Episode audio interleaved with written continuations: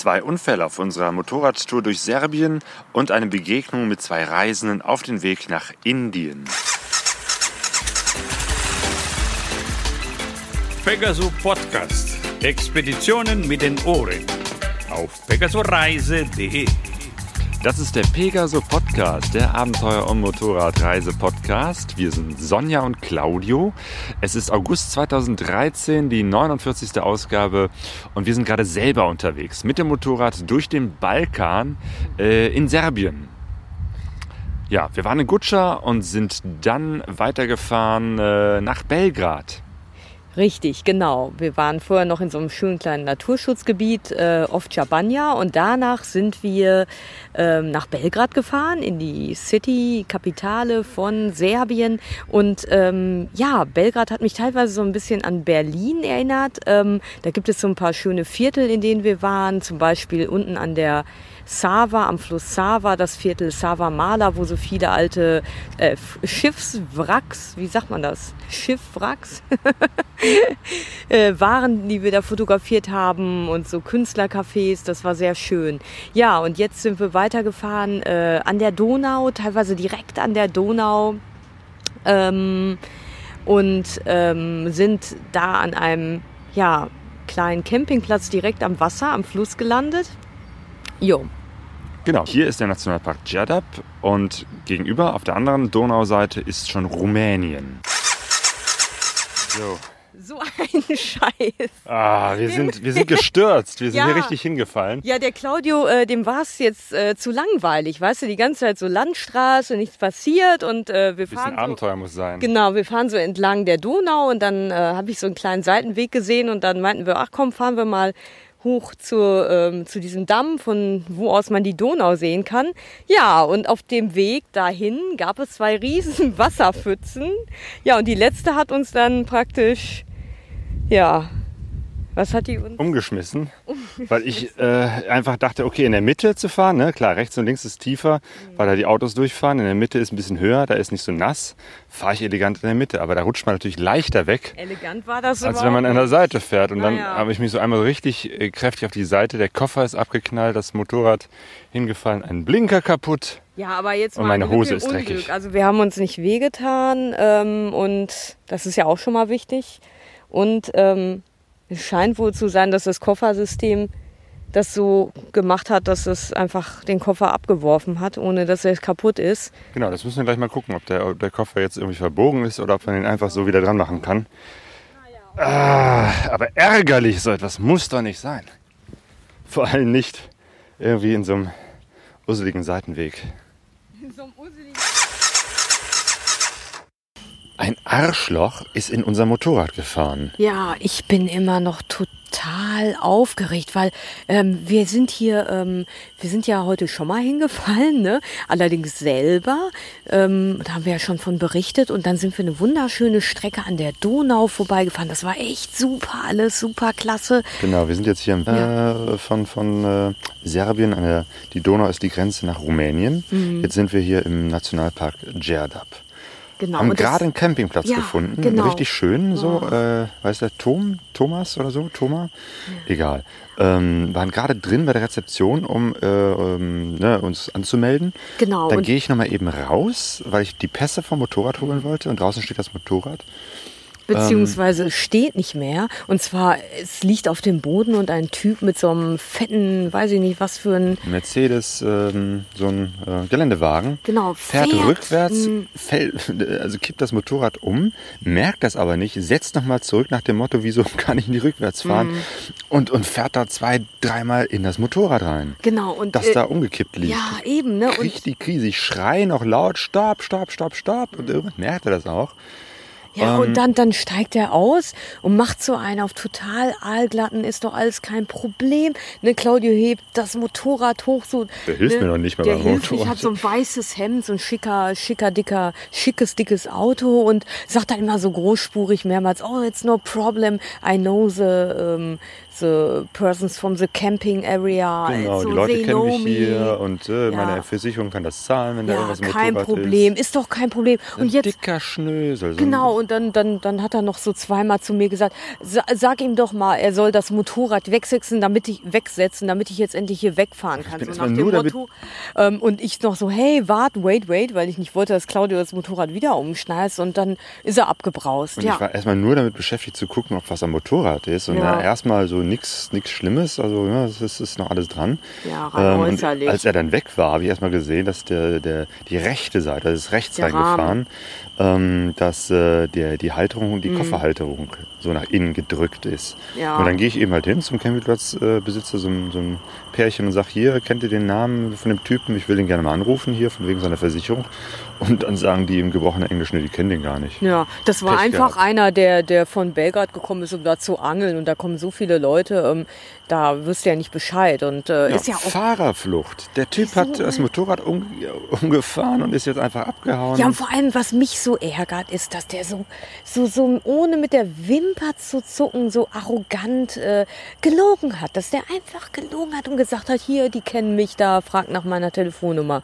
Und dann mit so einem dicken Geländewagen, weißes Hemd, sich bloß nicht mal die Finger schmutzig machen, können wir ja mal gucken, wie wir hier das Motorrad wieder aufheben. Und dann auch noch zu sagen, ja, könnt ihr denn nicht mal aus dem Wegfahren, äh, Weg mit eurem Schrotthaufen, damit ich jetzt hier endlich äh, wegfahren kann. Ja, also ich Schrotthaufen. bin so sauer. Jetzt, jetzt ist erstmal die, die, so die rechte Seite da so ein bisschen verbogen. Das ist nicht weiter schlimm, also weiterfahren können wir auf jeden Ja. Fall. Koffer hält auch noch dran. Ja. Die Frage ist allerdings, weil diese Halterung ist natürlich am hinteren Rahmen befestigt, ob jetzt der Rahmen äh, auch noch zerdrückt ist. Weil allein die Kofferhalterung irgendwie, Hepcom Becker, kostet ja ein Mhm. bisschen Geld äh, und ähm, nicht, dass der Rahmen auch noch verbogen ist, weil das wird dann richtig ätzend. Oh Und ich habe es gerade mal ausprobiert. Äh, zum Tanken werden wir auf jeden Fall schon mal den, den äh, sa- rechten Seitenkoffer abnehmen müssen.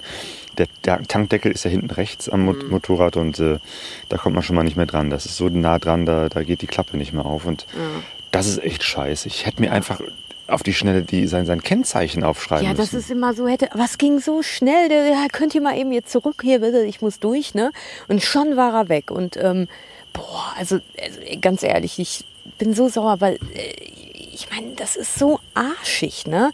Also ich meine, wenn er jetzt wenigstens irgendwie, ne, also klar, wenn jemand dann so, so ein bisschen sagt, oh Mann, das tut mir leid und hm, ist, kann ich denn helfen und so, aber wenn jemand dann so, ah, komm jetzt hier aus dem Weg, Pö- Pöbel und so, seid froh, dass ich euch nicht angefahren habe, dann, boah, ich bin echt sauer. Einmal umfallen, dann noch angefahren werden, das alles an einem Tag. Ja, echt, Hat einen Scheiß. echt. Ja, wir hatten gerade noch einen wunderschönen Sonnenuntergang. Äh, Wir sitzen hier direkt an der Donau äh, auf einem Campingplatz und wir haben hier zwei Deutsche getroffen, nämlich Manu und Heiko. Ähm, Und Urlauber ist eigentlich nicht das richtige Wort, denn ihr seid mit eurem äh, Bus unterwegs und habt noch eine etwas längere Reise über den Balkan hinaus. Ne? Ja, Endziel ist Indien und wieder zurück. Nicht schlecht. Ähm, Und ihr habt auch ein bisschen mehr als drei Wochen für diese Reise eingeplant. Ja, wir haben beide ein Sabbatjahr und werden ungefähr elf Monate Zeit haben für die Tour. Ihr fahrt mit einem Mercedes-Bus, der auch schon ein bisschen betagter ist. Ne? Was ist das für ein Fahrzeug? Das ist ein Westfalia James Cook von 1985 und ich hoffe, da steht es durch. Genau, und ihr habt den so richtig toll ausgestattet hier. Ich sehe so diese Ikea-Deko, also sieht richtig gemütlich aus da drin. Der war vorher braun in braun, bis halt in den 80er Jahren, also Gelsenkirchener Barock auf vier Rädern. ähm, und das war etwas zu deprimierend. Außerdem hat er einen Wasserschaden, musste eh innen alles raus, weil es gestunken hat wie die Pest. Und dann hat Manu darauf bestanden, dass der schön bunt wird. Ja. Das ist, Ja, so sieht er jetzt auch aus. Richtig Genau. äh, bunt. so Im Hintergrund ist hier noch die Serb, sind hier noch die serbischen Angler, die jetzt so gerade hier rumräumen. Genau, äh, schön bunt ist ja, glaube ich, auch schon mal eine gute Vorbereitung, weil das Ziel eurer Reise ist ja Indien, ne? Erzählt doch mal ein bisschen was über die Route. Also die Route geht jetzt hier erstmal, ging los in Deutschland über Österreich, Ungarn, Serbien, Rumänien, Bulgarien, die Türkei. Und dann in, kommen die ungewöhnlichen Reiseländer, also Iran, Pakistan. Also die im Endeffekt die Standard-Hippie-Route. Und dann nach Indien rein und bis ganz in den Süden nach Kerala, fast bis an die Südspitze von Indien. Wieso ausgerechnet Indien? Wie seid ihr auf Indien gekommen? Ja, Indien waren wir schon siebenmal vorher schon gewesen, immer per Flugzeug, zwischen drei und fünf Wochen. Sind auch dann schon rumgefahren mit dem Motorrad. Aber jetzt einfach auf Dauer und mit dem eigenen Fahrzeug, das hat noch gefehlt im Plan.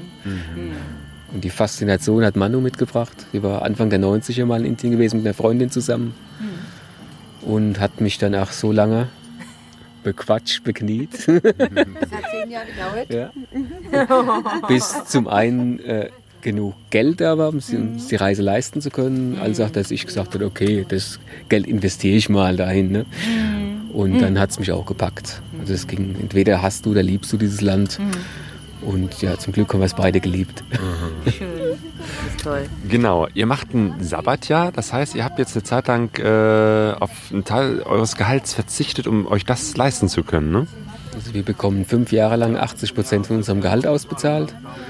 Aber wir haben vier Jahre voll gearbeitet mit voller Stundenzahl und im fünften Jahr dann eben freigestellt. Und dann habt ihr euch diesen Bus gekauft, selbst ausgebaut und werdet euch jetzt mit dem auf die Reise machen. Jo, mehr oder weniger ja. Nicht komplett selbst ausgebaut. Also der war ja schon, im Endeffekt war schon alles drin, halt in einem Zustand, der nicht so toll war. Und ist dann wieder in Ordnung gebracht, die Kiste.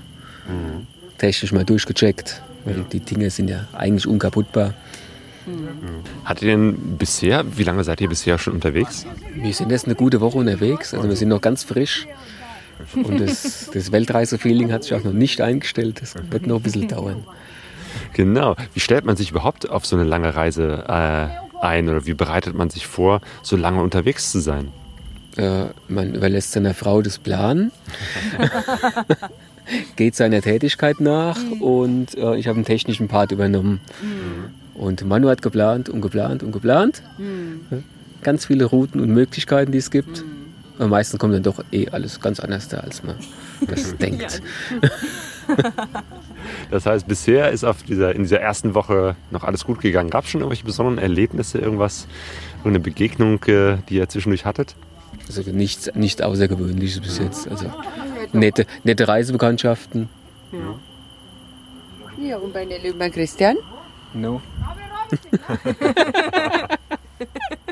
Wir waren eigentlich ja in Österreich bei Freunden, die wir auf dem Festival kennengelernt hatten vor war das letztes, ja, letztes Jahr, klar, letztes Jahr. Und das, das war super. Also es war die Steirer, muss man noch dazu sagen, vorher immer so Ressentiments als deutscher Österreicher gegenüber. Und ich sagte, Österreich kommt, kam nie was Gescheites. Ja. Kannst du verklausulieren, welche Gesten er macht. Kann man sich vielleicht denken, ja, was kommt aus Österreich? Aber die haben uns komplett was Besseren belehrt. Also die kamen eine ganze Bande aus der Steiermark. Toll. Sagen wir, Groß, Großfamilie. Und das war auf den Festivals, wo wir die kennengelernt hatten, schon fantastisch. Und wir haben es Ja. nicht gekannt, innerhalb von 24 Stunden waren wir mit dabei. Toll. Und das sowas in der Steiermark auch. Ja. Das So. ist, das ist unser, unser Haus, jetzt ist euer Haus und Ah, fühlt euch wohl. ja. Und hatten abends die ganze Leute eingeladen, die wir damals auch mit getroffen hatten. Das war sehr schön. Ja. Da sieht man mal wieder, Reisen baut Vorurteile ab. Ne? Und wenn es auch nur so die unmittelbaren Nachbarn betrifft, aber ist doch super. Ja.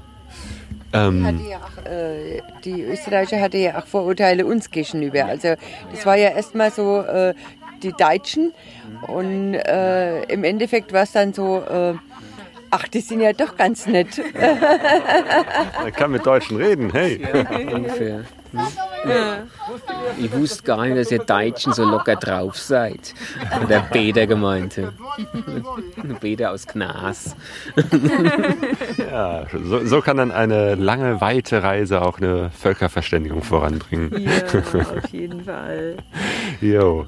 Ähm, von den vielen Dingen, die ihr so mit dabei habt, was würdet ihr sagen, ist äh, für euch persönlich so der wichtigste oder die wichtigsten Gegenstände auf so einer Reise? Gibt's da was, wo ihr sagen würdet, hey, da würden wir auf gar keinen Fall darauf verzichten? Punkt 1 mal Frau.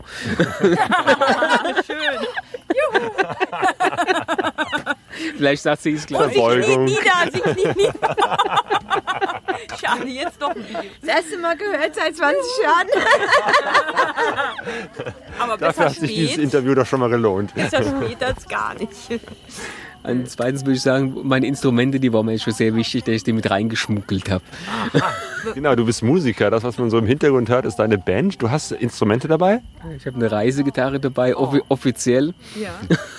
Die, die habe ich auch offiziell vorgestellt. Dass ich meine türkische Laute noch mit eingepackt hatte, die Balama. Das hat sie erst in letzter Minute erfahren. Ich sag, wenn, wir, wenn wir so lange durch die Türkei, Türkei sind, also ich bin der reine Autodidakt und hoffe, dass ich jemanden treffe, der mir was beibringen kann. Dass du am Ende der Reise vielleicht sogar noch mehr Musik spielen kannst. Ja, Auf diesem Ding hoffentlich. Ja. Gut. Mag, äh, ich weiß es nicht, magst du das vielleicht mal rausholen und irgendwie vielleicht ein paar äh, Seiten anzupfen? Oder ist das jetzt. Ja? Oh, weil ich hey, weiß ja. gar nicht, wie die aussieht. Mal, Was ist denn da oben? Eine digitale. Ein Stimmgerät. Ah, ja. Ach so. Genau, das ist jetzt eine Sass oder wie sagtest du gerade? Balama. Balama. Sieht aus wie eine Gitarre, ist ein bisschen äh, kleiner vom Korpus, dafür ein bisschen äh, länger vom Hals her. so aus und hat, wie viele Seiten sind das? Ja, drei Chöre und sieben Seiten. Ist vorne flach und nach hinten hin ganz bauchig. Sieht so aus wie, wie eine Birne, finde ich, mit Stiel.